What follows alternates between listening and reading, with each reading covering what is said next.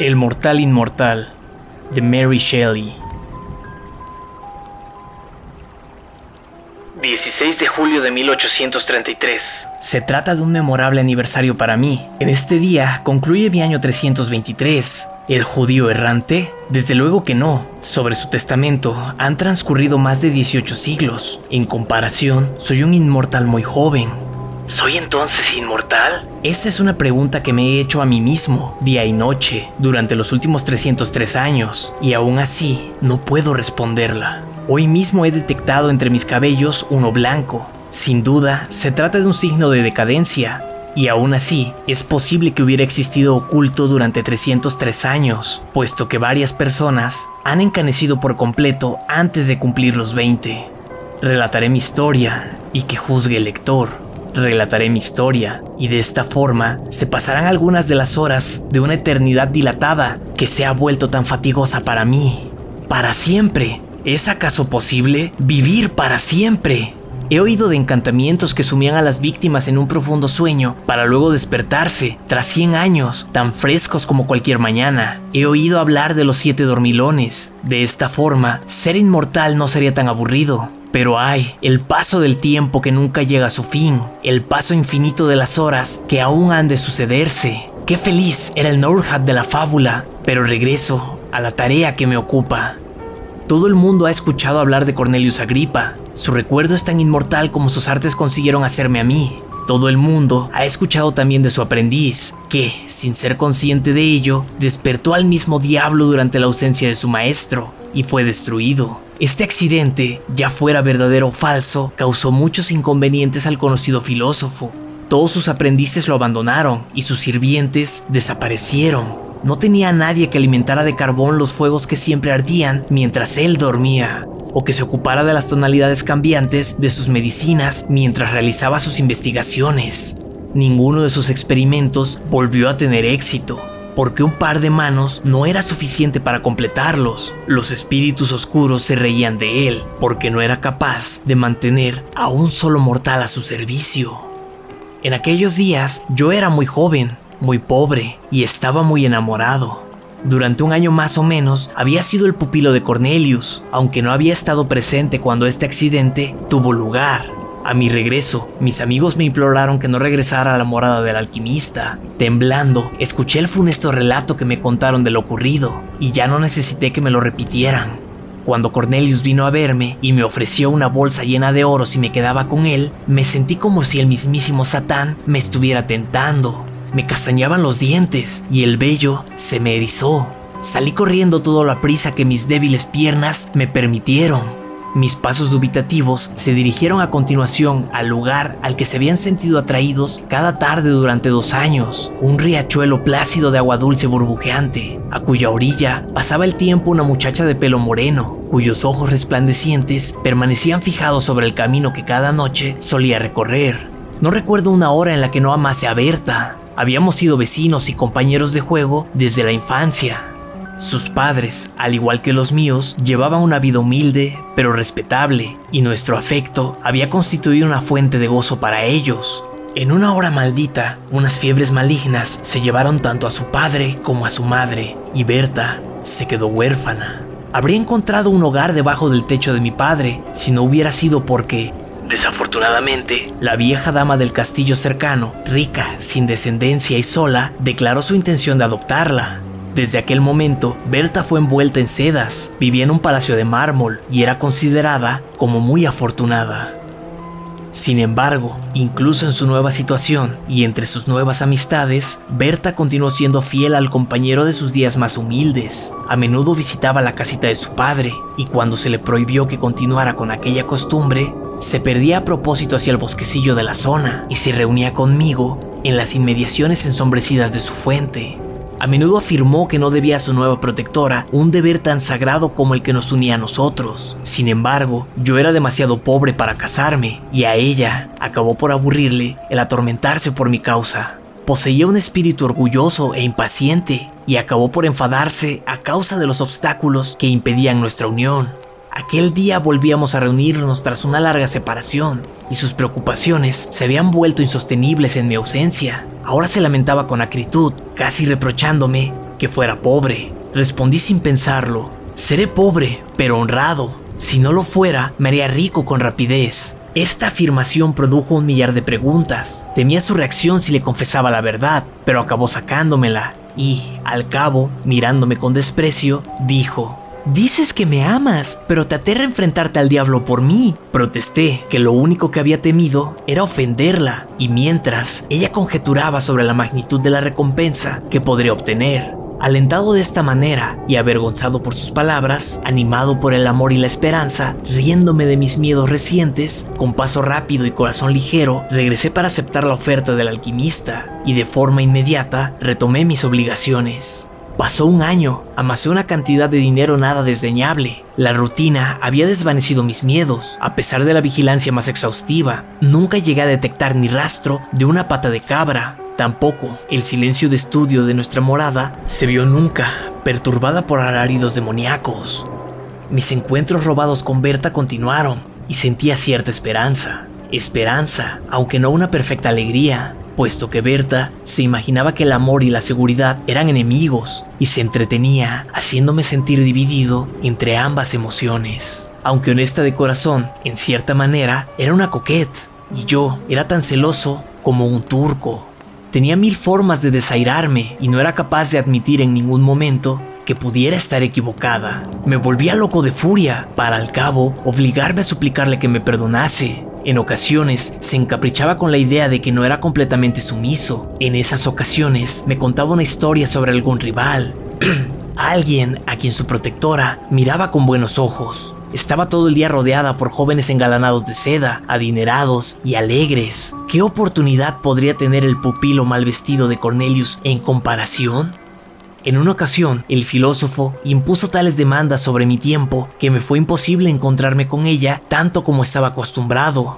Se hallaba ocupado en alguna empresa de especial relevancia y yo me veía obligado a permanecer a su lado, día y noche, avivando sus hornos y vigilando sus preparados químicos. Berta me esperaba en vano en la fuente. Su alma orgullosa se enfureció como resultado de este abandono y cuando al fin conseguí escaparme durante unos breves minutos que se me permitían para caer rendido y esperando ser consolado por mi amada, en lugar de ello, ésta me recibió con desprecio, me despidió con desdén y juró que permitiría a cualquier hombre poseer su mano antes de que lo hiciera aquel que no podía estar en dos lugares al mismo tiempo por ella. Se vengaría de mí, y realmente lo hizo. En mi lóbrego rincón, escuché que había salido de casa en compañía de Albert Hofer, Albert Hofer era el preferido de su protectora y los tres pasaron cabalgando delante de mi ventana deslustrada.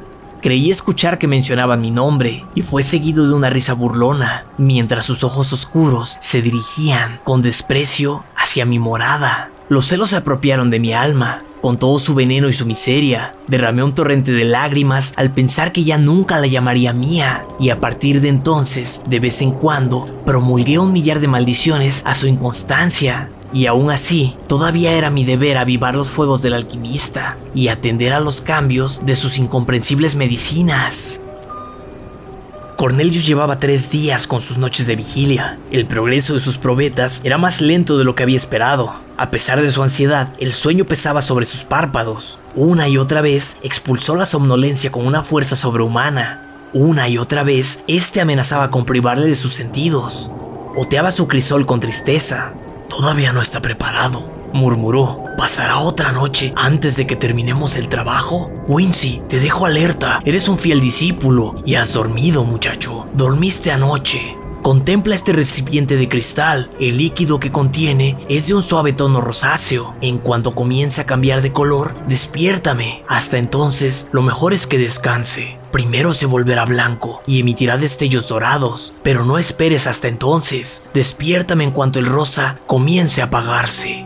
Apenas escuché estas últimas palabras, ya que fueron murmuradas en su sueño, e incluso todavía no se rindió a la naturaleza del todo. Wincy, muchacho, volvió a comenzar. No toques el recipiente y no acerques tus labios a él. Es un filtro, un filtro para curar el amor, pero no dejarás de amar a tu Berta. Ten cuidado de no beberlo. Acto seguido, se durmió. Su cabeza venerable se hundió sobre su pecho y apenas pude oír su respiración regular. Durante algunos minutos vigilé el recipiente. El líquido conservó su tonalidad rosa. Entonces mis pensamientos comenzaron a divagar. Se dirigieron a la fuente y se entretuvieron con un millar de escenas encantadoras que nunca se repetirían. ¡Nunca! Serpientes y culebras se apropiaron de mi corazón mientras la palabra ¡Nunca! se medio formaba en mis labios. Muchacha falsa, falsa y cruel. Ya nunca volvería a sonreírme como lo había hecho aquella tarde a Albert.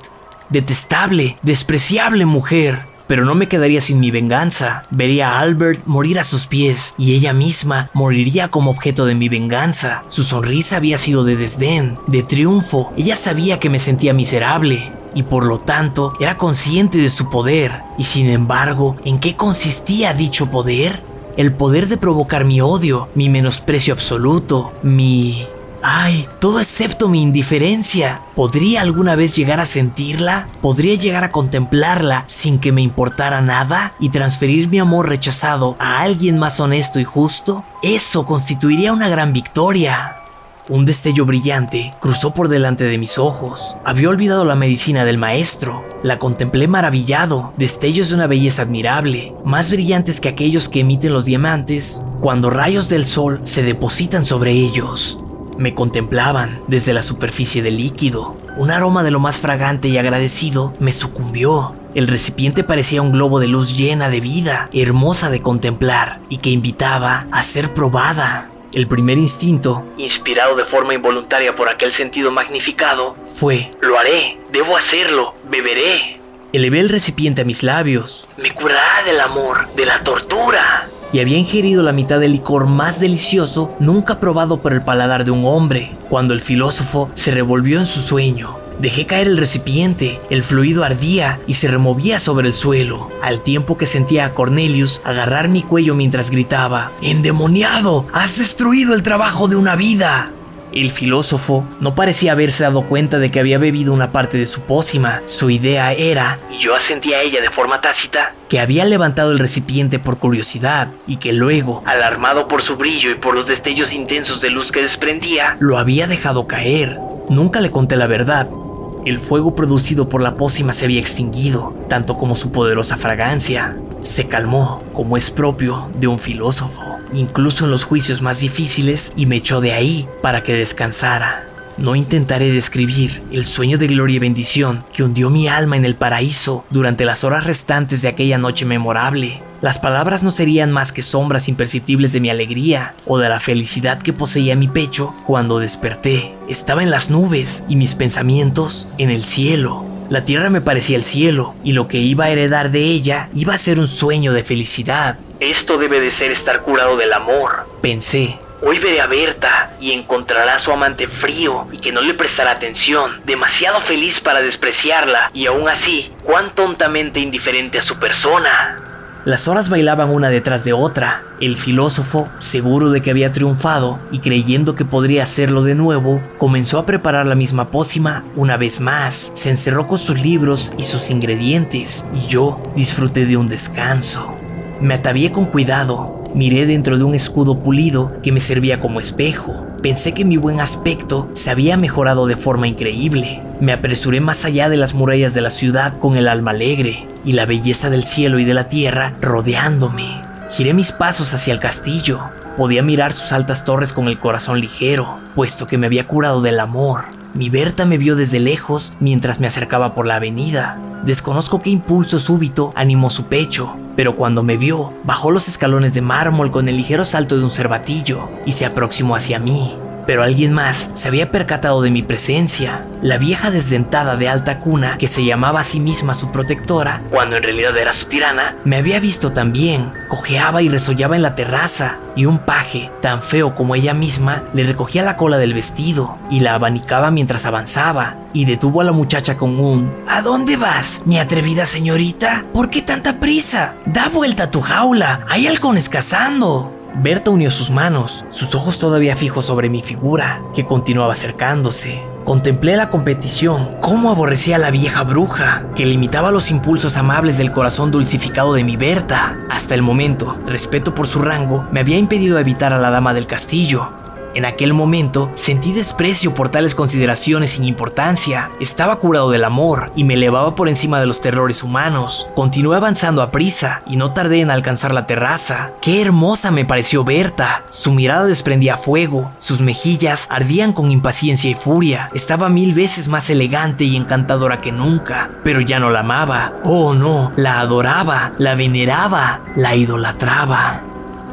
Aquella mañana había sido acosada con una vehemencia mayor de lo habitual para que consintiera en contraer matrimonio de forma inmediata con mi rival. Se le reprochó que le había mostrado su favor, se le amenazó con ser expulsada de la casa y ser el objeto de la desgracia y la vergüenza. Su alma orgullosa se enfrentó ante aquella amenaza, pero cuando recordó la burla de que me había hecho objeto y cómo, tal vez, había perdido como consecuencia de ella la persona que consideraba su único amigo, lloró con remordimiento y furia en aquel momento aparecí. ¡Oh, Quincy! exclamó. Llévame a la casa de tu madre. Permíteme que abandone sin más dilación estos odiosos lujos y la desgracia de estos nobles aposentos. Llévame a la pobreza y a la felicidad. La tomé entre mis brazos con alegría. La vieja no podía hablar a causa de la furia y saltó en improperio solamente cuando ya nos encontrábamos muy lejos, de camino a la casa que me vio nacer.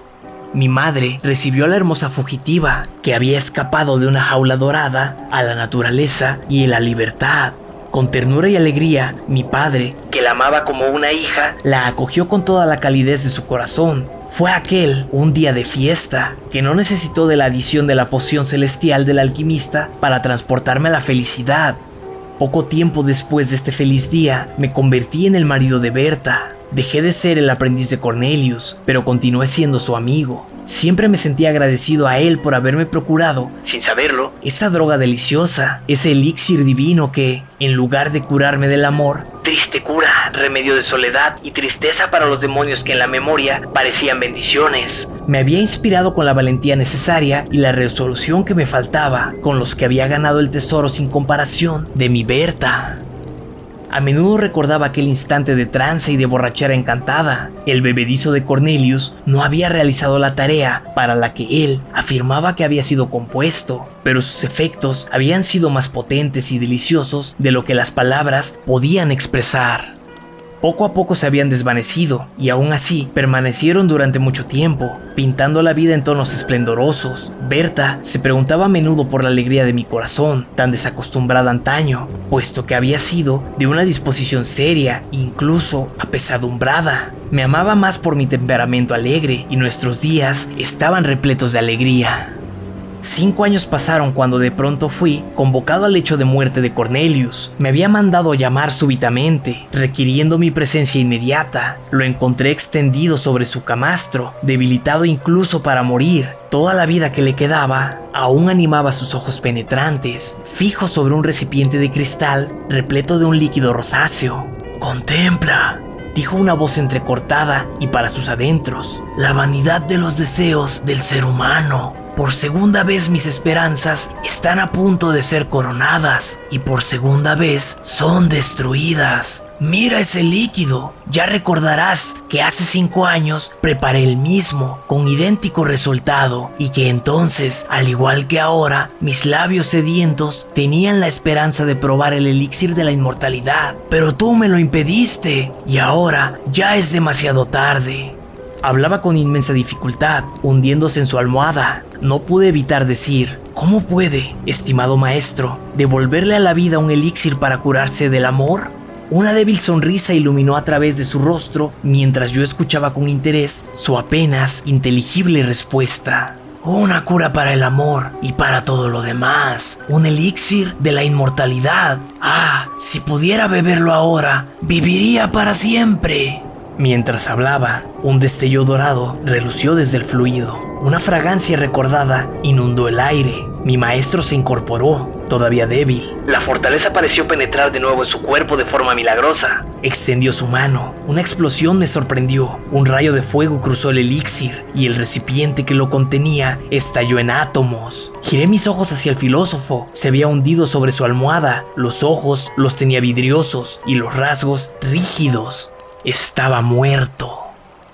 Pero yo vivía y estaba destinado a vivir para siempre. Eso había dicho el desafortunado alquimista, y durante varios días creí sus palabras. Recordé ese estado glorioso de ebriedad que había acompañado a mi trago robado. Reflexioné sobre el cambio que había supuesto a mi cuerpo, a mi propia alma.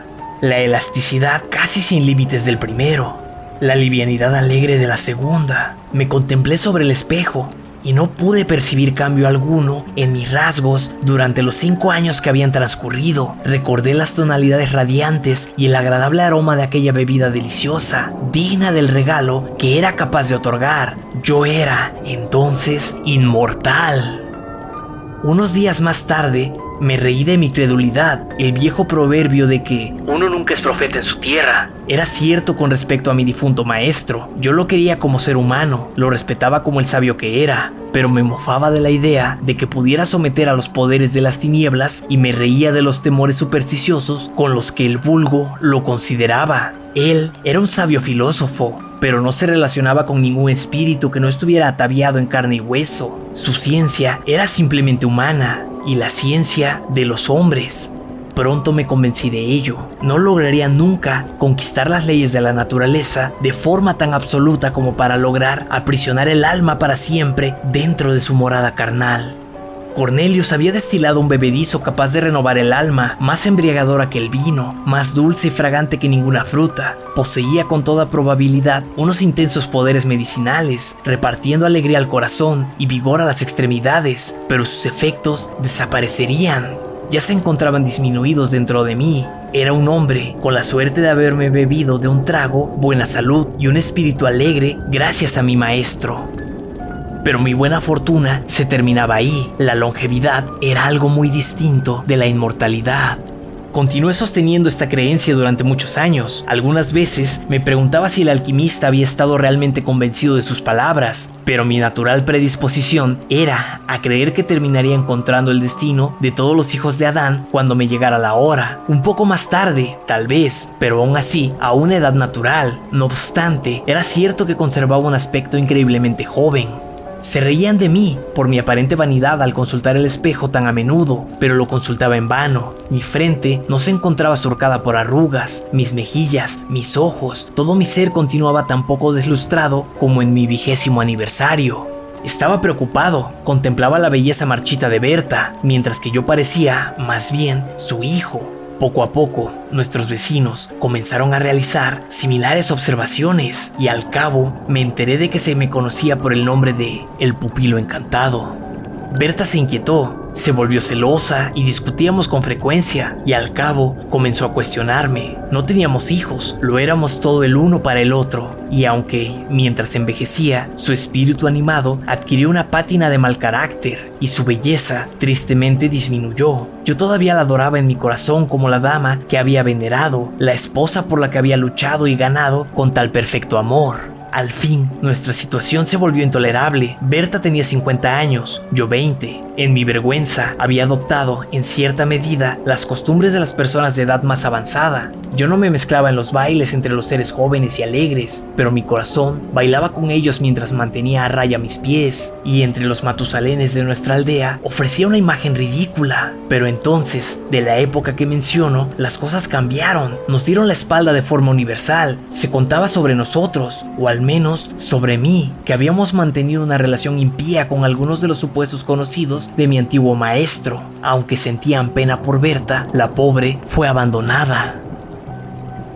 Yo era el objeto del horror y todos me detestaban. ¿Qué podía hacerse? Nos sentábamos frente a nuestro fuego invernal, sintiendo la pobreza, puesto que nadie quería comprar lo que producía mi granja y a menudo me veía forzado a trasladarme 20 millas a algún lugar en el que no era conocido para vender mis mercancías. Era cierto que lo guardábamos todo para un mal día, y el mal día acabaría por presentarse. Nos sentábamos frente a nuestro fuego, en completa soledad, el joven anciano de corazón y su anticuada esposa. De nuevo Berta insistía en conocer la verdad, recapituló todo lo que había escuchado que se contaba sobre mí y añadió sus propias observaciones. Me conjuró a que anulara el hechizo, explicó cuánto más atractivas resultaban las canas que mis rizos caoba, parlamentó a favor de la reverencia y el respeto que causaba la edad, cuanto más preferible que la poca importancia que se le mostraba a los infantes. Podía imaginarme que los dones despreciables de la juventud y de la hermosura ganaban a la desgracia, al odio, al desprecio. En absoluto, al final me quemarían como alguien que trafica con la magia negra, mientras que ella, a quien no me había atrevido a repetirle nada de mi buena fortuna, acabaría apedreada hasta la muerte como mi cómplice. Durante mucho tiempo insinuó que debería compartir mi secreto con ella y que impartiera sobre su persona beneficios similares a los que yo mismo disfrutaba, o bien me denunciaría, y a continuación rompí a llorar. Atacado de tal manera, medité que lo mejor era contar la verdad. Revelé con cuidado tanto como me fue posible, refiriéndome a una vida muy extensa, no a la inmortalidad, representándole en efecto los hechos como yo mismo creía que ocurrirían. Cuando terminé, me levanté y dije, y ahora, mi Berta, denunciarás al amor de tu juventud. No lo harás, lo sé, pero es demasiado doloroso, mi pobre esposa, que debas sufrir a causa de mi suerte nefasta y de las artes malditas de Cornelius. Te dejaré, Tienes suficientes medios de vida y los amigos regresarán en cuando yo no esté. Me marcharé, ya que parezco joven y poseo fortaleza, puedo trabajar y ganarme el sustento entre extraños, que no sospecharán de mí ni me conocerán. Te amé en mi juventud, el Señor es testigo de que no te abandonaría en la edad avanzada, si no fuera porque tu felicidad y tu seguridad lo requieren. Tomé mi gorra y me dirigí hacia la puerta. En un momento los brazos de Berta me rodeaban y sus labios apretaban los míos. No, mi esposo, mi Wincy, dijo, no te marcharás solo, llévame contigo. Juntos abandonaremos este lugar y, como has dicho, entre extraños, nadie sospechará de nosotros y estaremos a salvo. No soy tan vieja para avergonzarte, mi Wincy, y me atrevo a decir que el encantamiento se desvanecerá pronto y, con la bendición de Dios, tu aspecto se volverá algo más envejecido, tal y como te corresponde. No me dejarás. Devolví el abrazo de aquella alma pura con toda la mía. No lo haré, mi Berta. Si no fuera por tu bien, no habría pensado tal cosa. Seré tu marido fiel, que el Señor te dé la vida y cumpliré con mi deber a tu lado hasta el final. Al día siguiente, nos preparamos en secreto para nuestra emigración. Nos vimos obligados a realizar graves sacrificios. No podía evitarse. Vendimos algunas cosas y alcanzamos una suma suficiente, al menos, para mantenernos mientras mi Berta viviera. Y sin despedirnos de nadie, abandonamos nuestro país de origen para refugiarnos en una zona remota del oeste de Francia. Fue algo cruel llevarse a Berta de su aldea de nacimiento y de los amigos de su juventud a un nuevo país, un nuevo idioma, costumbres desconocidas. El extraño secreto que regía mi destino convertía esta emigración en algo inmaterial para mí, pero sentía una gran compasión por ella y me alegró percibir que se veía compensada por su desgracia en varias circunstancias insignificantes. Lejos de todo aquel que pudiera contar la verdad, trató de disminuir la aparente disparidad de nuestras edades mediante infinidad de artes femeninas, carmín, atuendo juvenil y un comportamiento más aniñado. No podía enfadarme con ella. ¿Acaso no sabía que yo mismo llevaba puesta una máscara? ¿Por qué enfadarme con la suya? ¿Porque resultaba menos creíble? Me apenaba profundamente cuando recordaba que se trataba de mi Berta, a quien había amado de forma tan profunda y que tanto me había alegrado conquistar. La muchacha de ojos y cabello oscuro, con encantadores sonrisas traviesas y pasos de cervatillo, convertida ahora en una vieja remilgada y afectada devorada por los celos. Debería haber reverenciado sus cabellos grises y su mejilla hundida, pero su comportamiento era culpa mía, lo sabía, pero no podía dejar de despreciar aquel tipo de debilidad humana. Sus celos jamás descansaban. Su principal ocupación consistía en descubrir que, a pesar de las apariencias externas, yo estaba envejeciendo. Yo continuaba creyendo que la pobre desgraciada aún mantenía viva la llama del amor en su corazón, pero nunca ha tenido una mujer una forma más atormentada de mostrar afecto. Imaginaría arrugas en mi rostro, decrepitud en mis andares, mientras que yo iba dando brincos, el más joven de entre cualquier grupo de jóvenes.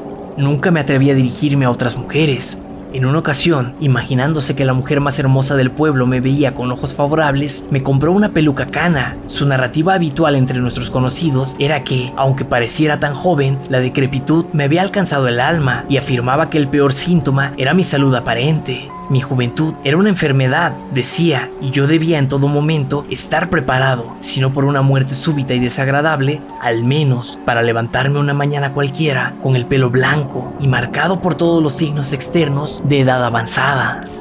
Yo la dejaba hablar, a menudo me unía a sus conjeturas, sus advertencias repetían la melodía de mis propias especulaciones sobre mí mismo y tomaba un interés exacerbado, aunque doloroso, en escuchar toda aquella astucia barata, así como aquella imaginación desbocada a propósito del tema de mi incipiente y supuesta decrepitud. ¿Por qué detenerse en estas circunstancias sin importancia?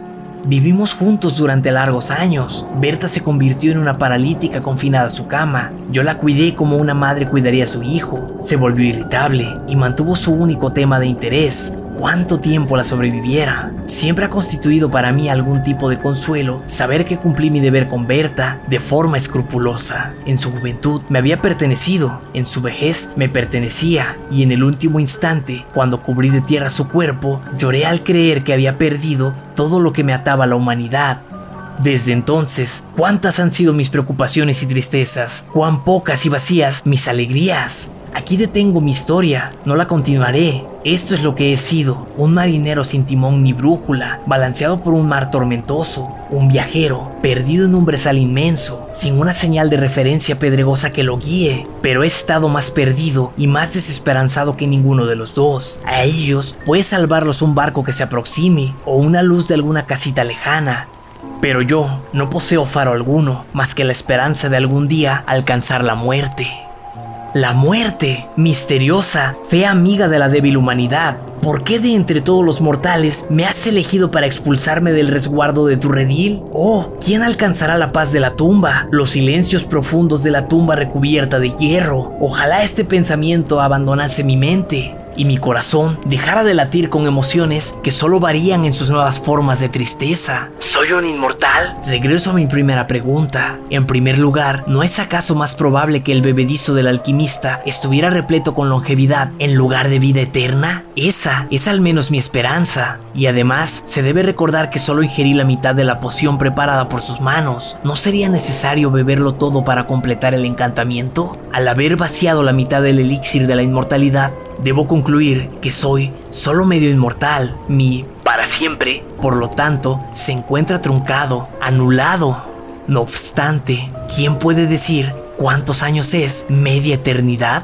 A menudo intento imaginar mediante qué regla se divide el infinito. En ocasiones imagino que el paso del tiempo me va conquistando. He encontrado una cana. Estúpido. ¿Me lamento por ello? Así es, el terror a la vejez y a la muerte a menudo se arrastra hasta introducirse dentro de mi corazón. Y cuando más tiempo vivo, más temo a la muerte. Incluso cuando he llevado una miserable existencia.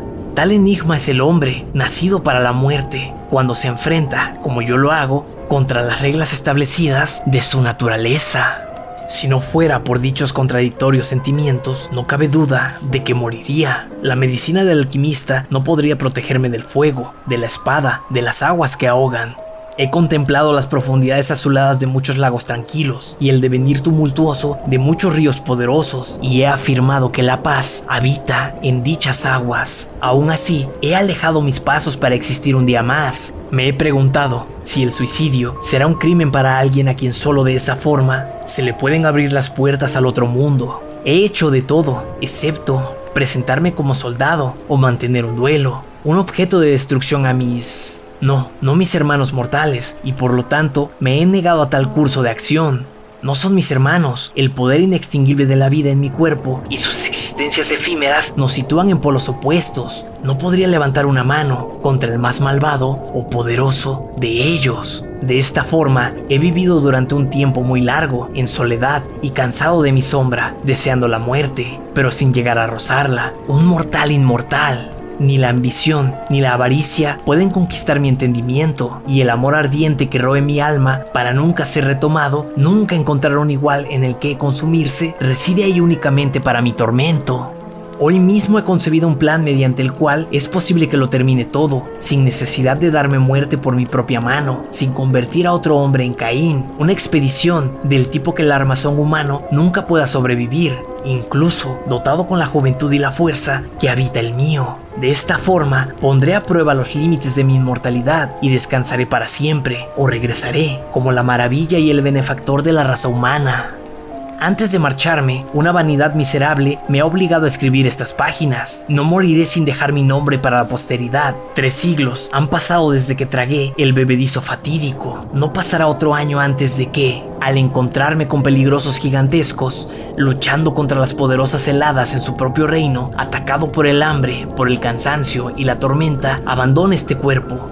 Una jaula demasiado fuerte para un alma que anhela la libertad a los elementos destructores del viento y el agua, o bien, si sobrevivo, mi nombre será recordado como uno de los más famosos hijos de los hombres, y, una vez que cumpla mi objetivo, adoptaré medidas más firmes, y, al desperdigar y anilar los átomos que conforman mi estructura orgánica, lograré liberar la vida aprisionada en su interior, a la que se le niega de forma tan cruel elevarse desde esta tierra sombría a una esfera más acorde con su esencia inmortal. El Mortal Inmortal de Mary Shelley.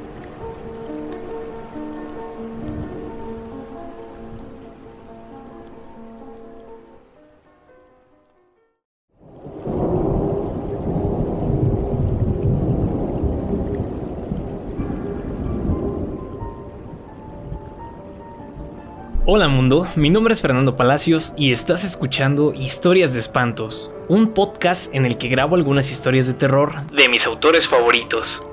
Espero que hayas disfrutado este episodio y si es así, me ayudas mucho siguiendo, suscribiendo y compartiendo mi contenido para que pueda seguir contando historias aquí. Así que dale like, suscríbete y compártelo con las personas que pienses que podrán disfrutar de una historia de espantos.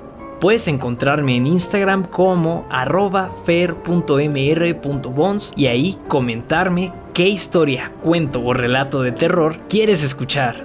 Y si te ha gustado mucho este episodio, puedes ayudarme en el link de Boy Me a Coffee que está en la descripción. Gracias y nos escuchamos en la siguiente historia de espantos.